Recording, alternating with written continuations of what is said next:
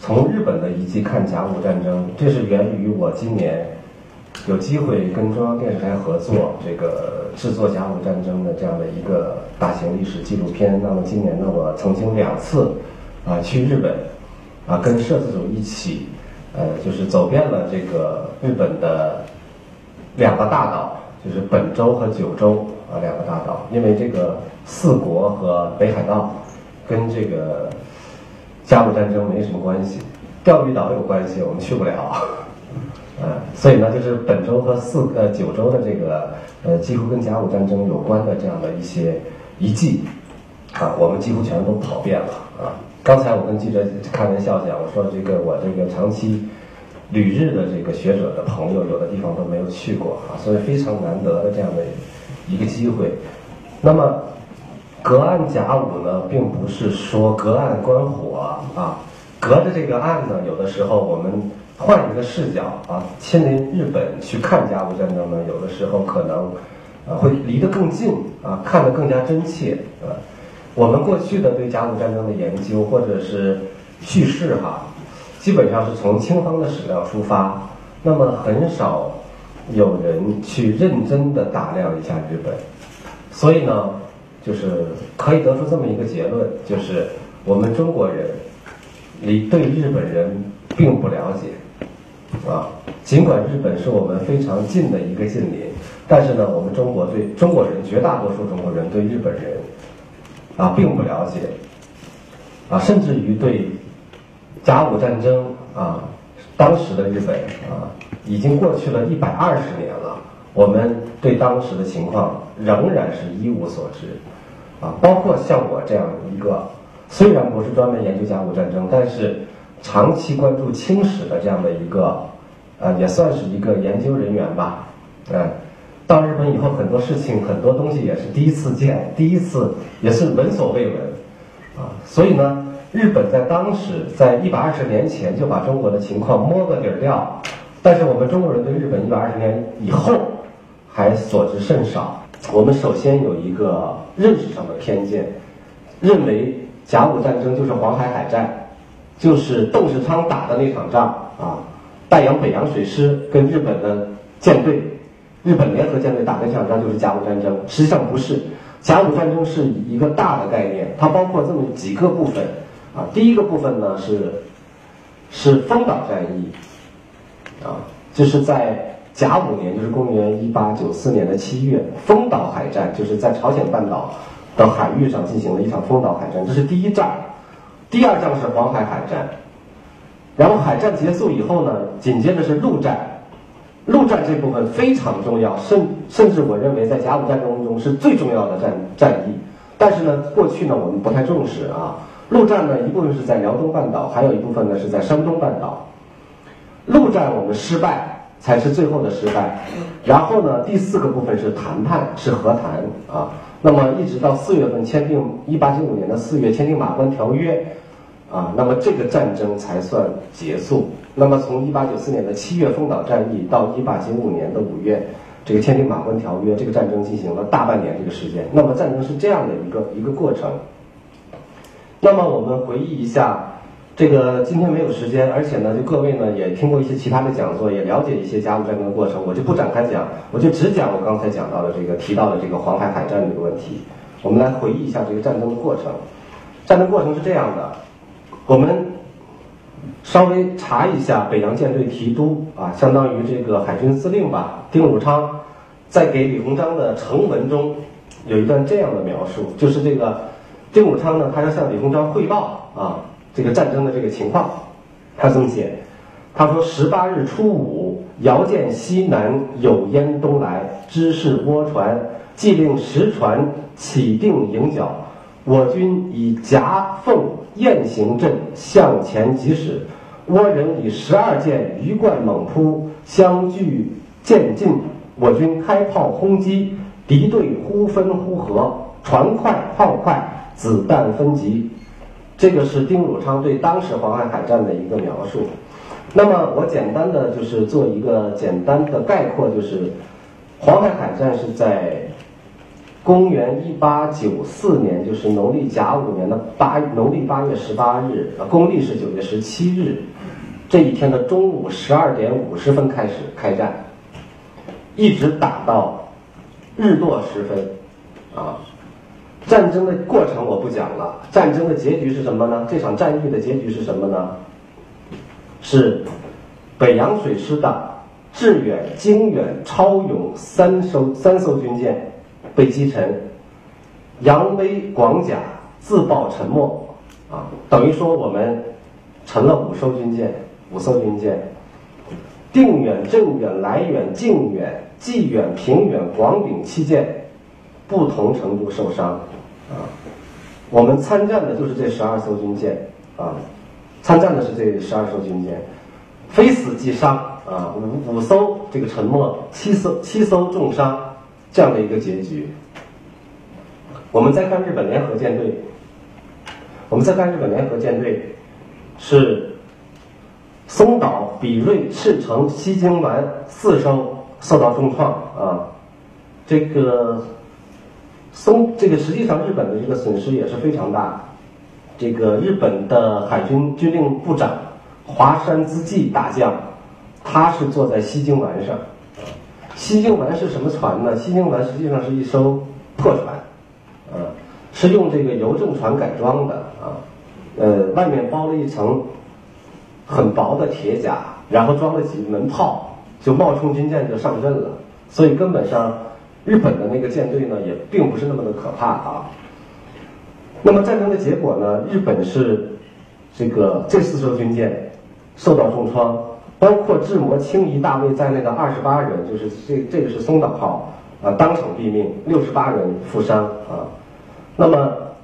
赤城号的舰长板垣八郎太啊，他的身体被炸飞了，也也人也没命了。高千惠呢是右舷的后部中弹起火，邱金洲呢是右舷速射炮被飞来的炮弹炸成一堆废铁，浪速号是主炮下方水线啊破损进水。吉野号是更惨啊！超勇舰在沉没之前，刚才我讲超勇超勇舰沉没，在沉没之前发来的一艘炮弹，刚好落在这个吉野号甲板的弹药堆里面，引起连爆啊！但是呢，就是在因为吉野号在这个时候呢就已经快挺不住了，因为它的弹药弹药堆已经爆炸了啊，它快挺不住了。那么这个时候，这个超勇应当痛打落水狗，但是就这个时候，超勇自己。已经先行沉没，已经来不及了，先行沉没了，所以呢，这个吉野舰呢保住了一条命啊，非常幸运的保保保住了一条命。那么西京丸就是刚才我讲日本的这个海军部长华山资纪做的这个他做的这个西京丸号，他在回忆录里面写到他亲眼看见四发炮弹在西京丸的甲板和轮机房上炸开了花，而且呢。这个这个西京丸呢，就是华山资纪啊，坐着这个这个乘坐的这条这个战舰呢，这个时候已经被北洋水师打的只有还手之功，没有只有招架之功，没有还手之力了啊。这个时候呢，这个嗯，平远、广丙两舰就冲过来，就是专打这个西京丸。平远呢，呃，它的主炮的口径是两百六十毫米，这个在当时是非常厉害的。啊，呃，当时的这个呃北洋水师战舰，呃，各位有这个历史常识的知道，呃，最厉害的是定远和镇远两艘舰啊，定远两艘，镇远是七千吨级的这个主力战舰，在亚洲是这个首屈一指，没有第二，没有第二家，只有这个北洋水师有，它的主炮的口径是三百零五毫米，啊。这个基本上是跟这个跟跟放在今天来看，就跟航空母舰差不多啊。当然，航空母舰它是作战平台，它不是个攻击舰。但是这个定远致远它是攻击舰，三零五毛毫米口径的炮弹落下来，一般的舰受不了，非常的厉害。嗯，除了这个定远和镇远呢，就属这个平远最最牛，它是二百六十毫米这个主炮。然后呢？这个平远呢，就追着这个西京丸在打啊。西京丸呢，这时候就不行了，就就眼瞅着要退出战场，要逃跑了，要逃命去了。然后呢，这个平远舰呢，这个舰长一声管弹一声令下，这个炮弹，这个一发炮弹，这个正中这个西京丸的腹部啊。这个如这个二六零毫毫米口径的炮弹如果爆炸的话，那这个西京丸就粉身碎骨啊！一般的像他们这几艘破舰啊，根本扛不住这样的炸弹啊。遗憾的是，这个华山之际和这个西京丸舰上的所有的日本的这些啊官兵，看见这发炮弹正命腹部，准就是已经觉得这个天绝我也，准备等死的这个时候。那发炮弹居然没有爆炸，啊，没有爆炸，然后呢，那个西京丸呢就借着这个机会啊，这个逃出战场，那么平远、伏龙两两艘这个军舰呢，就发射鱼雷，啊，可惜呢三呃三枚鱼雷没有一发击中，这样华山之际呢捡了一条命也跑了，所以呢，我们今天回顾这个。呃，当年这个黄海海战的这样的一个过程的话，或者是结果的话，啊，最后呢是呃非常遗憾的打成了五比零这零比五这么一个结局啊，因为我们参参建的这参参战的这个舰只那个数量是差不多的，呃，现在统计的说法，我看不同的资料嗯都不太一样，一般的说是这个十二比十啊，就是我们清方是十二艘战舰，刚才我说了五艘沉没，七艘重伤啊。十二艘战舰，那么那个日方呢是十艘战舰，十十二比十，双方的力量相当，结局是零比五啊，是这么就是日方没有一艘沉没，但是清方这个五艘沉没，零比五这样的一个结局，伤呢基本都伤，没有好的啊，是这样的一个结局，就是我们做一个做一个简单的回顾就是这样。那么这次去日本呢，就是我们在寻找这个。甲午战争当年的遗迹的时候，就居然找到了平远舰射向这个西京丸没有爆炸的这发炮弹啊，而且呢，我们也做了拍摄。那么就是我到日本以后哈，两次去日本，呃，对日本这个做了非常细致的梳理，然后呢，真的是去日本真的是让我这个感慨万分，五味杂陈杂陈。就不知道该该说什么了，就啊，当然我不是第一次去日本，我十年以前就去过日本啊。我们这个总导演他是第一次去日本，他真是他去了以后真是受刺激，就很多地方特别受刺激啊。首先的一点是对日本对于历史文物保护之完善啊，所以我当我们去做这个甲午战争一百二十年前的一个纪录片的时候，我们真的是很难去寻找。历史的遗迹了，啊，当然那个地方可以找到，比如说威海卫、辽东半岛这地方，当然它不会跑，它还在，但是人呢，啊，你你的那个，你人的遗迹在哪里？所以我我们做这个历史纪录片的时候，几乎是一片都是空的，没有东西，没有东西，但是日本一切都是以一种遗址和一种细。这个视觉化的形象展现在你的面前，啊，比如说这个，这是在日本大阪真田山陆军墓地，这个墓地里面，日本有无数的这样的墓地，啊，那么在这些墓地里面，保留着日本为日本战死的每一个人的墓。当然，他为什么战死？当然肯定是很多是侵略战争这个战死的啊。这个性质我们都非常清楚，我也不打算为日本这个侵略这个来辩护，是吧？这个日本侵略的性质，咱们每个中国人都非常清楚。但是这个国家，我就是说我们要了解这个国家。这个国家呢，他会为。每一个为国家战死的人，哪怕是一个小士族、一个小兵，都会有他的一个墓地、一个纪念碑。所以在日本到这个真田山陆军墓地的时候，啊，我看到这些海洋一般的墓碑，站在这些海洋一般的墓碑当中，我真的是感慨万千，因为每个墓碑上都刻着这个人的名字，是哪里人。比如说是鹿儿岛人，啊，哪年出生，哪年战死，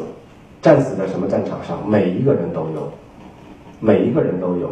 啊。那么在这片墓地当中，当然包括着很多在甲午战争中战死的日方士兵的这个墓啊。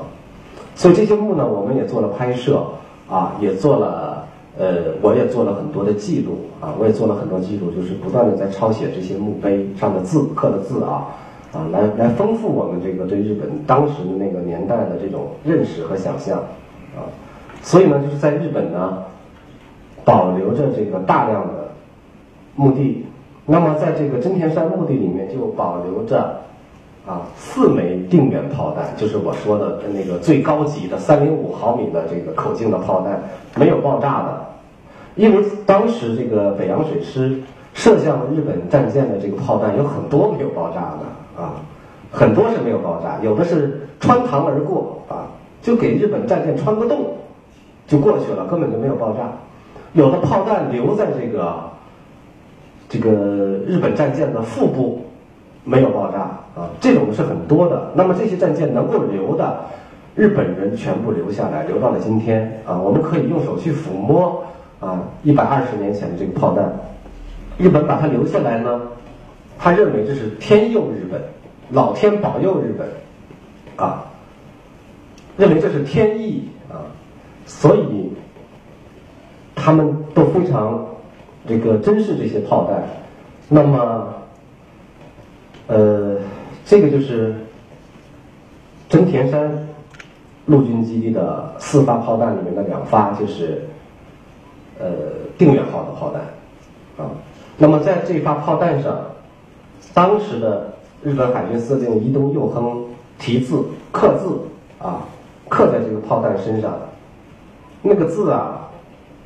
已经经过这么多年风吹雨打，因为大家看是在露天摆放，也不是在博物馆里面，是吧？像在我们故宫博物院里面，那就恒温恒湿啊。那么在露天摆放，放风吹日晒的那个字迹已经辨认不清了。我就看那些字，我就看了半天啊，再加上它是用草书，用咱们。汉字草书毛笔字写的啊，写的字刻在上面的，我就在那认了半天，最后终于认全了啊，一个字一个都不差，终于认全了，是写的这这样的一些啊字，是慰慰灵魂，就是为了告慰这个死者的灵魂啊。清国军舰定远三十山半之弹丸啊，清国军舰军舰定远。三十山半，山是珊瑚的山啊，三十三半就是三十三零五毫米口径这么一个意思啊。之弹丸，弹丸就是炮弹啊。然后是海军中将伊东佑亨，这个是日本真田山海军墓地的遗留的当时这个黄海海战的这样的遗物啊。那么刚才我说过，这个在日本呢还有很多类似的呃墓地呀，还有一些神社呀，啊保留着这个日本的当时的一些文物。那么在一个很小的一个村子里面，叫吉备津的这样的一个非常小的村子里面，吉是吉祥的吉，备是准备的备，津呢是天津的津啊吉备津，这么一个非常小的神社里面呢，就保留着我刚才讲的平远舰。射向西京门，差点要了这个日本海军军令部长华山资纪的命，但是没有爆炸的那那发炮弹。那发炮弹呢，我们找到了，就是在吉备津啊。我看看找一下这个照片有没有，因为这个 PPT 是是出版社的编辑做的，不是我做的啊。就看看这个吉备津这儿啊，这个是就在这儿。对，这个呢就是上面那个是吉备津神社啊，吉备津神社啊，下面呢就是呃这发炮弹，然后呢炮弹上有这个铭文，这都是我拍的，这照片网上肯定没有啊，底下这个铭文就是西京丸遗品啊，西京丸战舰的遗品，所以呢就是呃在日本呢就是呃有一些炮弹呢就是还。还保留着，就是放在这个神社里面被供奉，作为一种吉祥一种供奉，或者是放在墓地里面作为告慰日方告慰这些啊，在这个呃甲午战争中，在日清战争中啊死亡阵亡的这些将士的这些告慰他们魂灵的这样的一个祭品所以呢，就是说在日本呢，我们就是啊，到处都能看到，在很多地方还仍然能够捕捉到当年那场战争的影子啊。当当这个一百二十年以后，那场战争在我们这块土地上早已经烟消云散啊，我们到处是开发区，到处是一片歌舞升平的这样的一个国土上的时候啊，但是在日本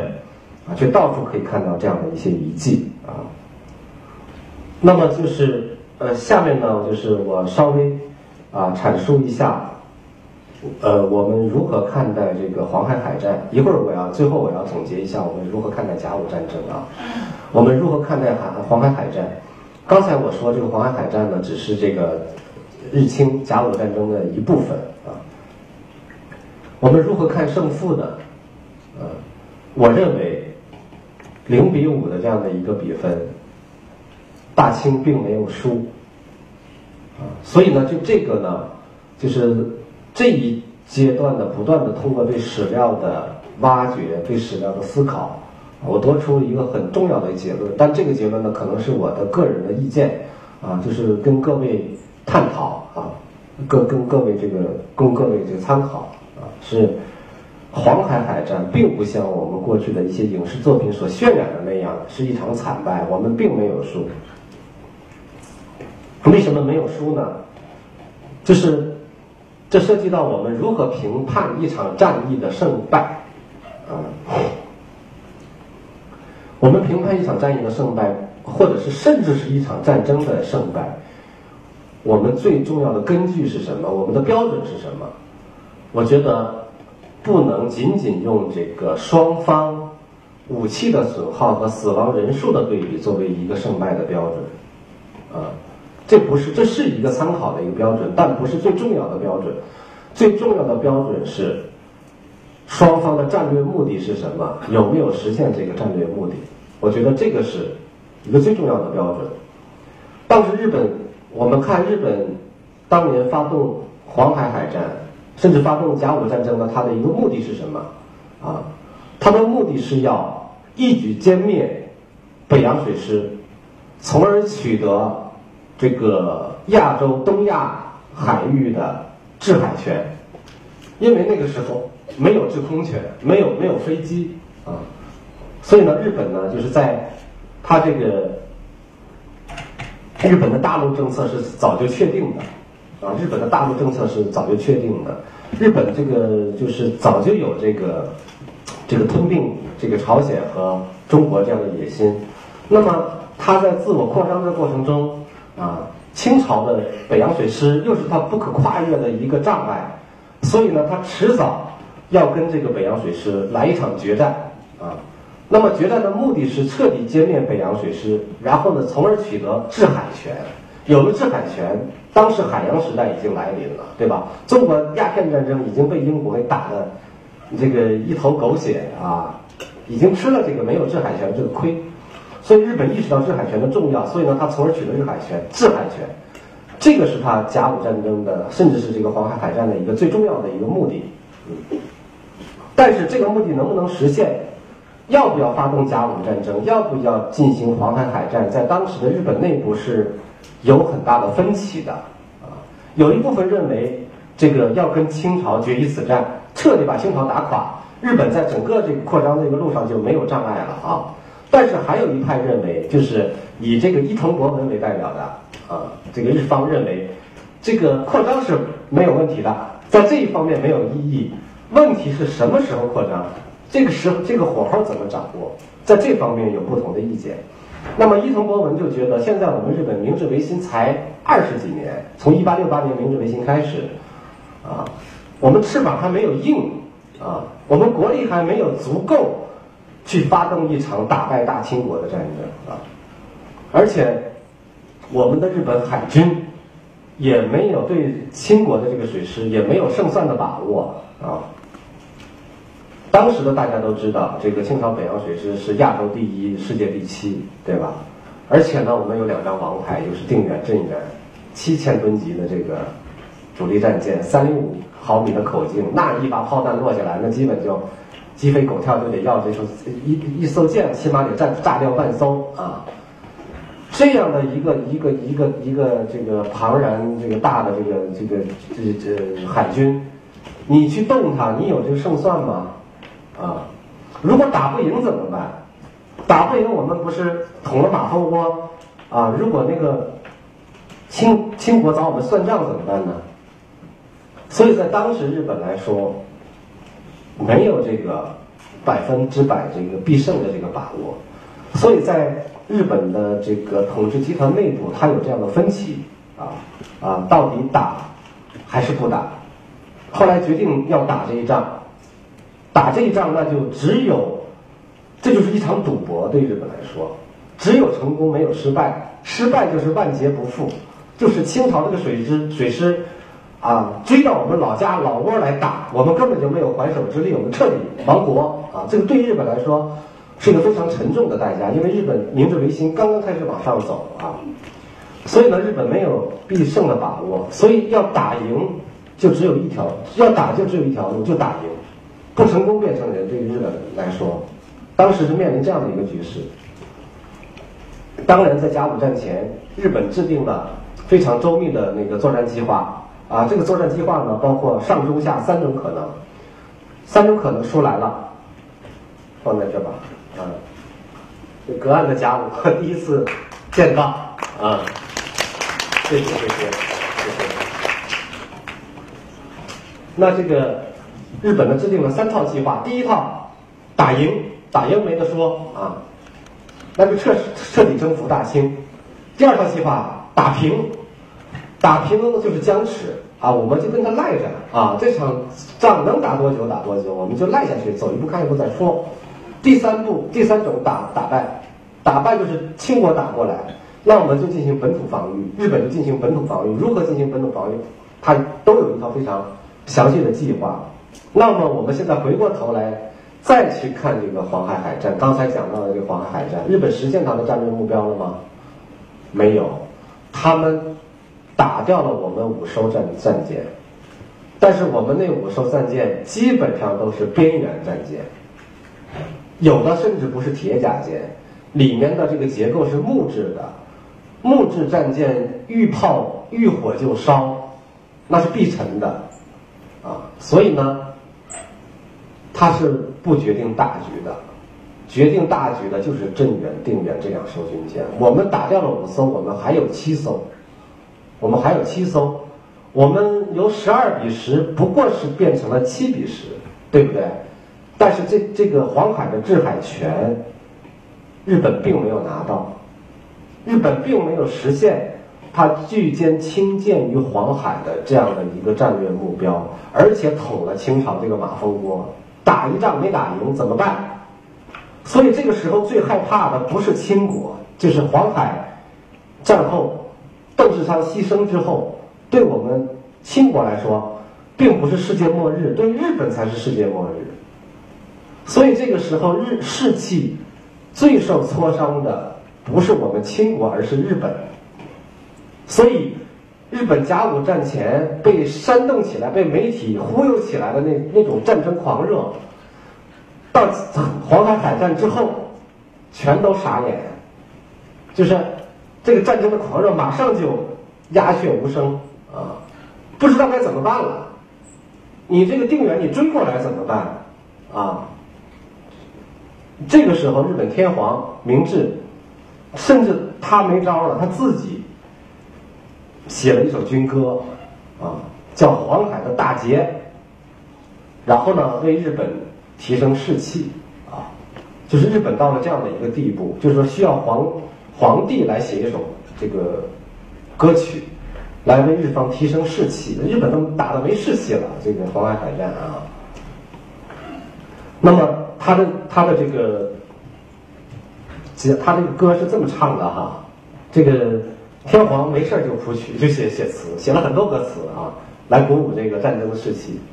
所以日天皇是个业余词作家，他写了忠勇义烈之战。击破敌之气势，使我日旗高照黄海之波涛啊！这是他的这写的这首军歌里面的一段所以到这个时候为止，我们再看黄海海战，清方非但未负，甚至可以说是胜利啊，可以说是胜利，就是因为我们捍卫了我们自己的制海权，我们制海权，或者是说日本没有拿到这个制海权，所以呢，我说评价一场战争或者是战役的胜负的时候，我们应当用战略目标来作为一个最根本的考核考量，而不是用双方这个人员损失、这个伤亡的多少来作为一个尺度。啊，同理，我们就是说，这样我们就可以理解，就是我们中国人民抗日战争为什么说是取得伟大胜利？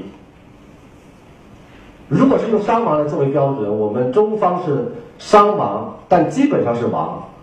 三千万人，日本是两百万人，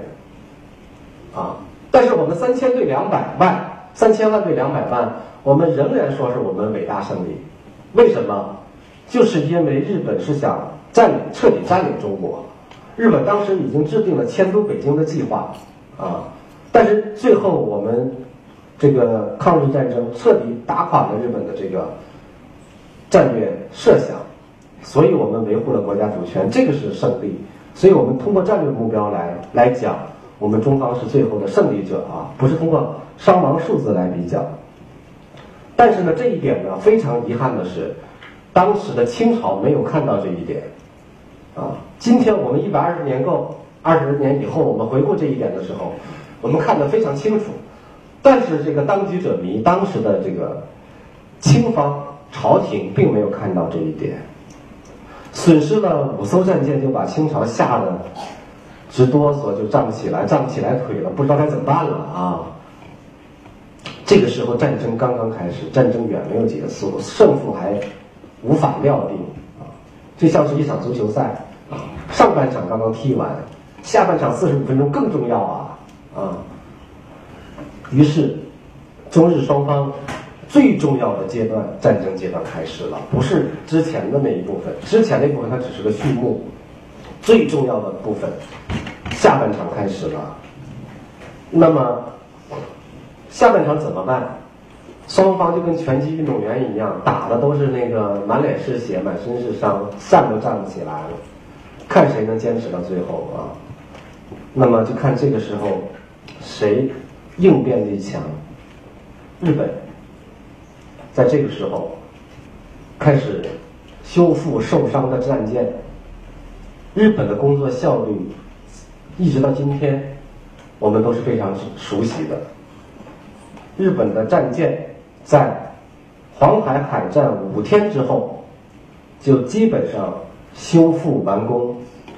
啊，那么五天之后，刚才我讲黄海海战是阳历算就是一八九四年的九月十七日，五天之后就是九月二十二日，这个日军战舰基本修复完工，二十三日，浪速、秋金洲这些战舰。就神奇的出现在大清帝国海域。我们反过来再看我们清朝的这个战舰，受伤战舰，啊，修复进进入了一场漫无止境的马拉松工程，一直到第二年的一月十五日，啊，丁汝昌在电文中汇报修建状况的时候，他写：“镇远伤处修补大半，因天寒。”水底万难施工，上有三处，共长三十英尺，宽自二尺至六寸不等。就是说，这一艘舰到第二年还没有修没有修完。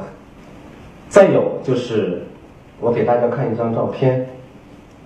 就是这个时候日本呢，他是全力要打好下半场的，啊，他已经没有退路了。所以它这个是，这是日本广岛日军大本营旧址。从黄海海战爆发之前，日本的天皇就亲临广岛大本营，因为广岛呢，呃，咱们知道是原子弹受害城市，但是呢，日本是日本海军的一个大本营，从这个甲午战争一直到第二次世界大战。日本海军出发，都是从广岛出发的啊，所以呢，广岛在历史上是日本海军的一个大本营。那么从这个甲午海战，从黄海海战爆发之前，日本天皇呢就离开了他在东京的皇宫，啊，到达了这个广岛大本营，亲自指挥作战，而且呢，他的生活非常的简单，啊，他的这个房间里面除了桌椅书架屏风，还有呢就是三把椅子，就什么都没有了，啊。那么他在睡觉的时候呢，把桌子把桌子那么一合一并，哎，就躺在办公桌上睡觉，用屏风一挡，那就是他的卧室。啊，当时呢，他的侍臣呢，为了让天皇待的舒服点儿，给他找了一个安乐椅啊，他不要啊，他说要跟将士同甘共苦啊，所以，那么在。这个黄海海战之后，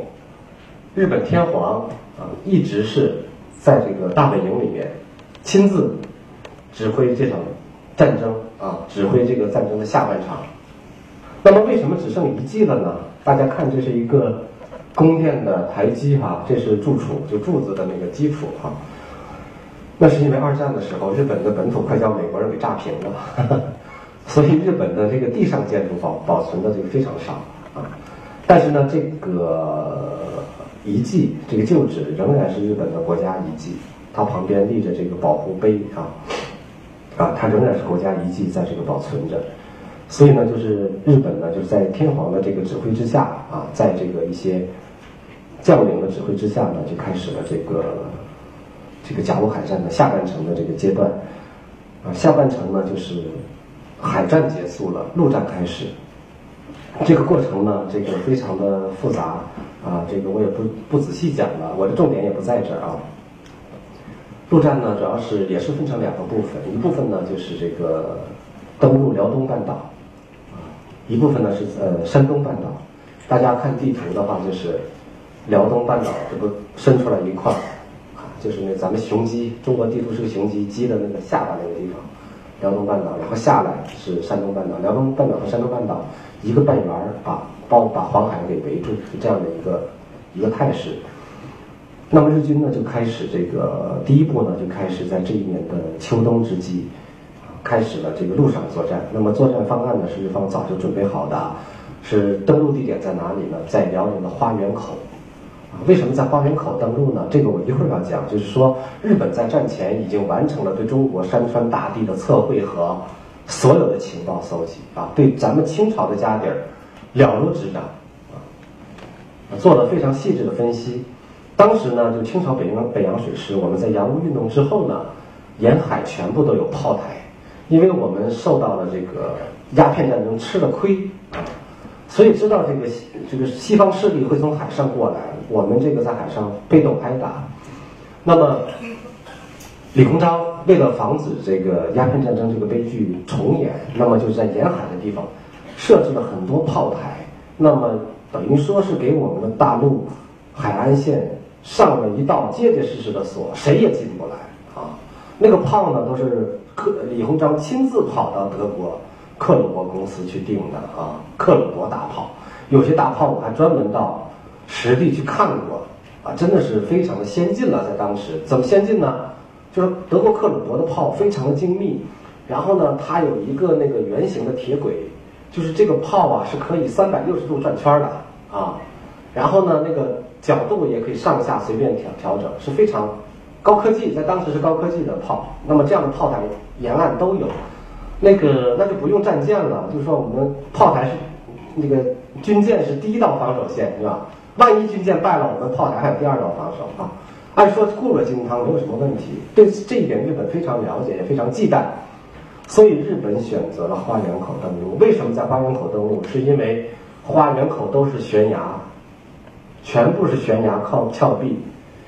大清王朝的军队认为，没有任何人能够从这里登陆上岸。那日本就偏偏选择这样的地方，你认为不可能的地方上来，所以在这个地方没有那个防守军，也没有炮台。